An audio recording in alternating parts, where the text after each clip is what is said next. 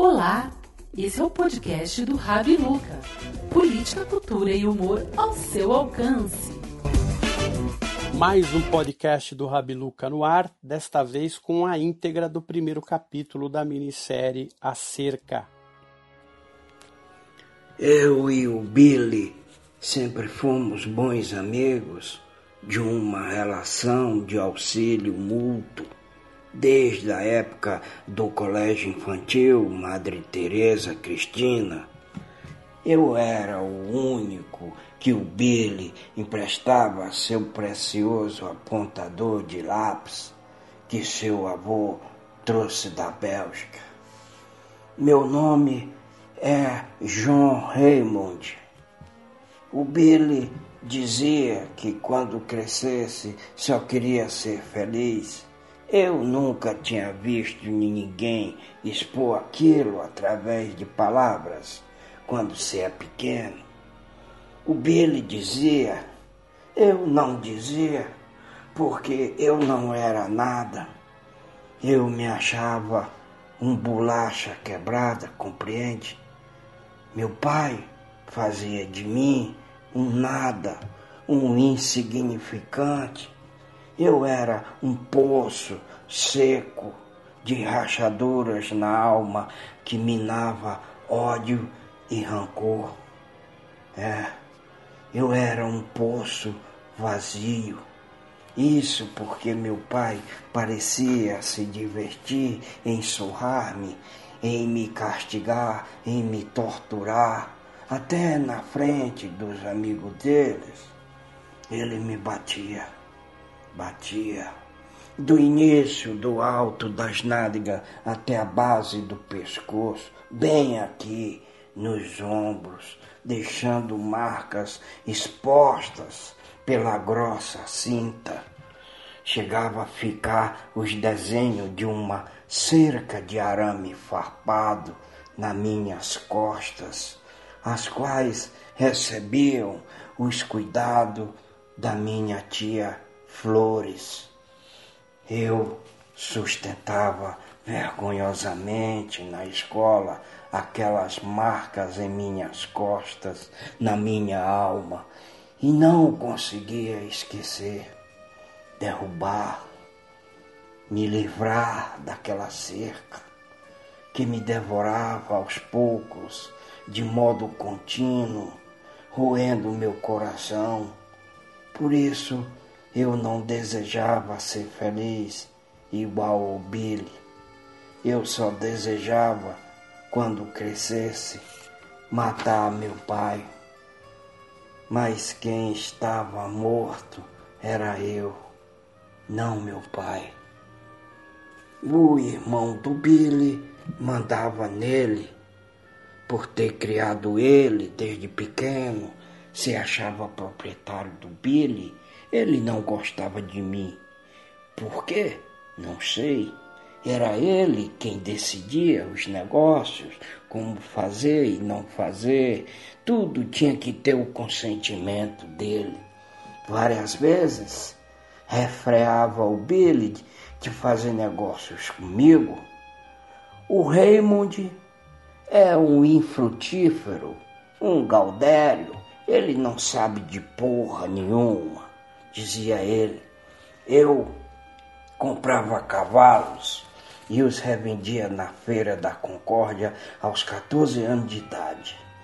Desde cedo aprendi a gostar e negociar cavalos. O Billy também gostava de cavalos. Me acompanhava na labuta, principalmente nas tarefas mais árduas. Mas o irmão do Billy era um coice um coice no saco. O que eu sei é que os homens carecem perder o medo de errar, ainda mais quando não se tem nada a perder. Se existe uma maneira de aprender a nadar, é pulando na água, pulando nu, de ponta. Meu coração sempre foi dono das minhas paixões. Muita coisa aprendi no braço, porque sempre gostei de arriscar, de me sujeitar ao arbítrio da sorte. Quem não arrisca, não petisca, compreende? É assim que se acerta, especialmente nos negócios. Eu cometi muitos erros gramaticais e verbais, cometia, né?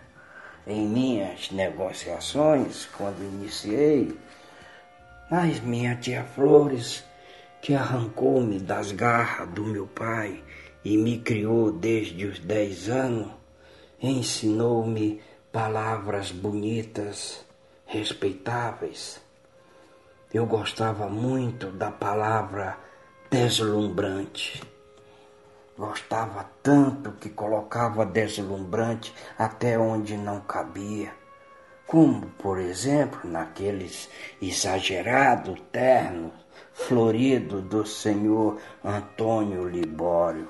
Aqueles ternos pareciam cortinas de um antigo bordel. Mas me apaixonei pela palavra imprescindível. Era minha favorita. Andei até tendo uma caída pela inexorável. Eu achava inexorável uma palavra charmosa, uma dama, de uma certa harmonia, pela leveza na forma e no tom. Ah, inexorável! Com ela eu me comportava bem em diferentes contextos, mas não ficou muito tempo no meu coração. Eu gostava mesmo era da imprescindível. Houve até uma época que a turma da rua de baixo só me tratava de Monsieur Imprescindível. Aquilo me deixava, aliás, eu me sentia túmido, convencido, um tanto vaidoso e opiniático em determinados assuntos na arte da ladroagem. Aí eu parei de pronunciar. Parei. Sabe por quê? Aquele arrogante filho da puta do Samuel Bento veio tirar sarro na frente da Dulce, minha namorada. Pode. Eu já era um gangster adolescente, merecia respeito, um homem a caminho da honra. Queria ele me humilhar, mangar da minha pessoa. Daí eu chamei ele pro morro. Foi. Quebrei o nariz dele. Depois o Billy até me aconselhou a arranjar uma palavra à altura, mas eu gostava mesmo era da imprescindível. Eu sabia até da sua classificação morfossintática. Imprescindível para mim era indispensável numa conversa de negócios. Eu me sentia, digamos, digno de consideração, de apreço, por ser um homem também de várias palavras. Eu morava sozinho numa bela quinta minha tia Flores, generosa, deixou para mim antes de partir com problemas no baço. Lá eu criava meus cavalos, todos de raça crioulo. O Billy estava sempre por lá. O crioulo é uma raça brasileira originária de sangue andaluz. Foram introduzidos no continente americano por um aventureiro espanhol chamado de Alvor Nunes Cabeça de Vaca. o cavalo crioulo é um bom cavalo. Tem um caráter tranquilo, mas às vezes arisco. Sou, eu sou um pouco cavalo crioulo. Minha mãe, sempre que podia, vinha me visitar ela não comentava assunto nenhum relacionado a meu pai. Ela sabia que eu ficaria irritado. Às vezes ela dizia palavras confortantes.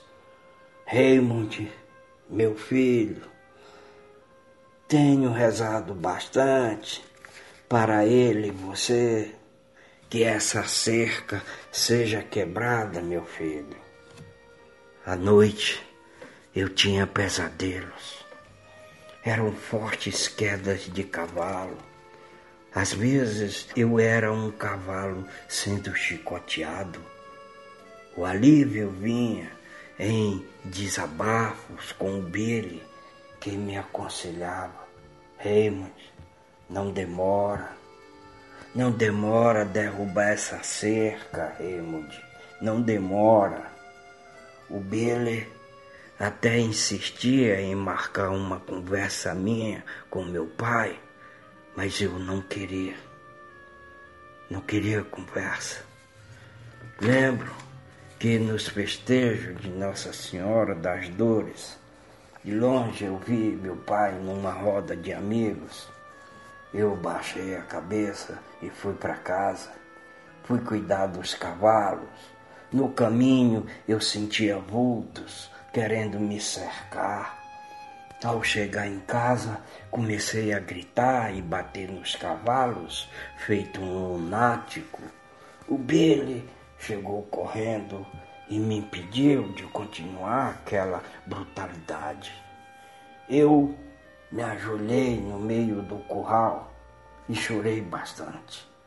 O Billy ficou assustado, triste ao me ver naquele estado. O rancor é um coice na alma. Era um bicho dentro de mim e eu não queria encarar. O Billy gostava de ler e contar histórias. Ele dizia que um homem precisa fazer da sua história uma boa história, porque vai servir para outros homens, compreende? Eu mastigava raivosamente a minha história, meus rancores diariamente eu mastigava. É, tem uma história que aconteceu ainda na adolescência minha e do Billy. O Johnson, filho do açougueiro Eleutério, ele nunca gostou do Billy, porque o Billy cortejava as garotas mais papo firme da cidade. A gente tinha 15 para 16 anos. Nós já fazíamos um, uns corre como gangster. Esse Johnson, numa atitude demoníaca, foi até o túmulo da mãe do Billy com dois amigos, arreou as calças e defecou em cima do túmulo da mãe do Billy. Coisa de herege. Não se faz uma coisa daquela. Depois ele foi propalar lá no Badudino para todo mundo rir. Foi. O Billy chorou muito. Nós ficamos irados. Do dia depois, cercamos eles na estrada do Filipinhos. Amarramos aquele cabeça de rola doida numa árvore e o Billy arriou as calças dele e eu dei seis tiros na bunda daquele filha da puta desgraçado com meu 22 prateado cabo branco. Seis tiros. Horas depois, horas depois, encontraram ele ainda vivo, sangrando pela bunda. O levaram para o dentista Antônio Pilar que com seu buticão de extrair dente tirou bala até de dentro do fiofó do maldito. Não tinha médico nesse dia na cidade. O dentista Pilar o salvou.